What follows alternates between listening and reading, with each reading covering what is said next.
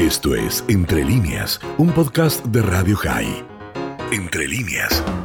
Y desgraciadamente en cada guerra que Israel ha vivido, cada confrontación bélica, tenemos algunos eh, cronistas corresponsales que se transforman en imprescindibles. Lo digo porque uno de los lugares, en realidad todo el territorio israelí, pero que ha sido más golpeado y atacado, es justamente la ciudad de Ashkelon, donde vive el profesor Mario Sinai. Mario, Buenas tardes a pesar de todo para ti y te escuchamos. Hola Miguel, ¿cómo estás? Bien, siguiendo obviamente como todos la, la situación y, mm, tratando de saber qué novedades hay, me informabas que en los últimos minutos justamente hay alguna importante, así que te escuchamos. Bueno, todavía no se publicó completamente la información, pero estamos hablando de un desarrollo dramático, aparentemente con información de la inteligencia de Israel. Se atacó en la franja de Gaza, donde estaba la reunión de la cúpula del Hamas y el Jihad Islámico.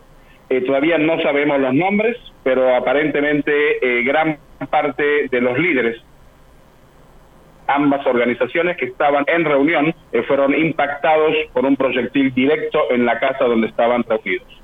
Eh, eso, por supuesto, va a traer consecuencias, eh, pero era imprescindible para Israel.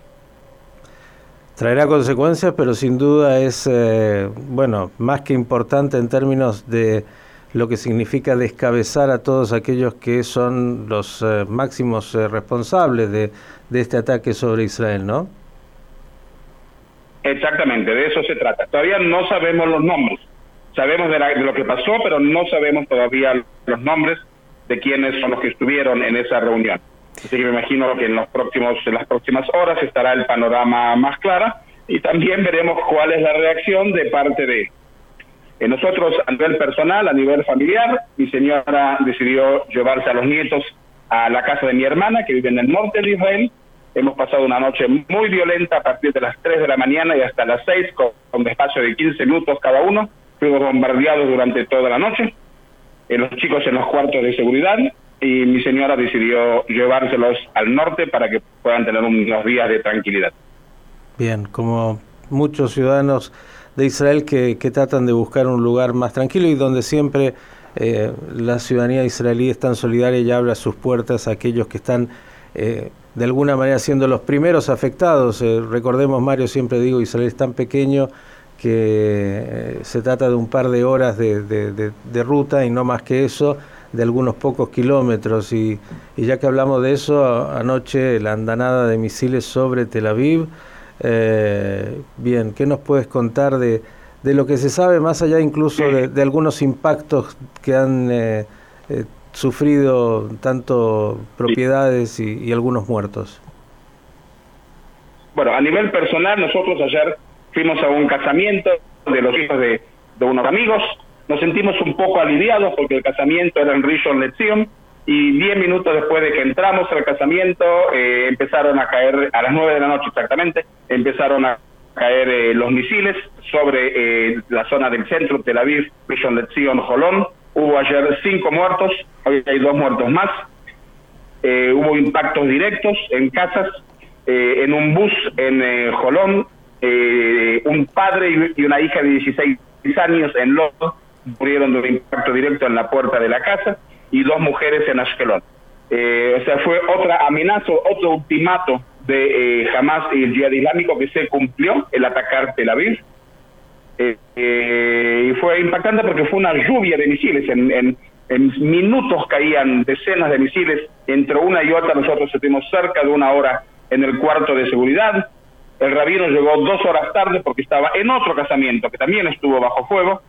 Y cuando llegó el rabino se hizo muy, muy rápido el acto y nosotros emprendimos el, camino de retorno a casa por exigencia de mis hijos. O sea, ya estaba más seguro Ashkelon ayer noche que eh, Rishon LeZion. Qué cosa, lo contás eh, y claro, mm, el que no entiende de qué estás hablando dice, bueno, es una anécdota, no, no, es vivir... Eh, entre, los entre los refugios, los bombardeos y una situación sumamente dramática. Quiero ver y corroborar con vos si la información que llegó respecto de los dos muertos de Lot es correcta y se trataría de dos árabes israelíes que incluso la chiquita de 15, 16 años estaba cocinando eh, en el término del, del día de Ramadán, ¿es correcto? Sí, sí, sí, sí. Son dos árabes israelíes de un pueblito pegadito a la ciudad de Lot.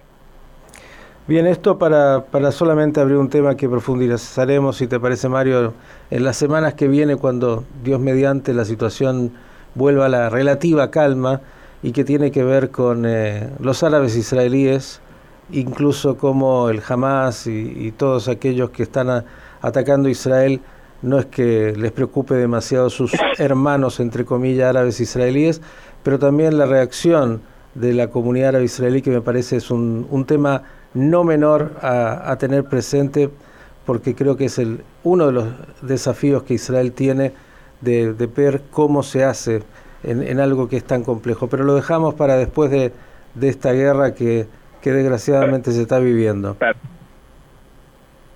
Sí, perfecto. Perfecto, Miguel. Mario, eh, te agradecemos como siempre, la línea está abierta de manera permanente y te agradecemos por todo lo que nos envías y por cualquier información nueva.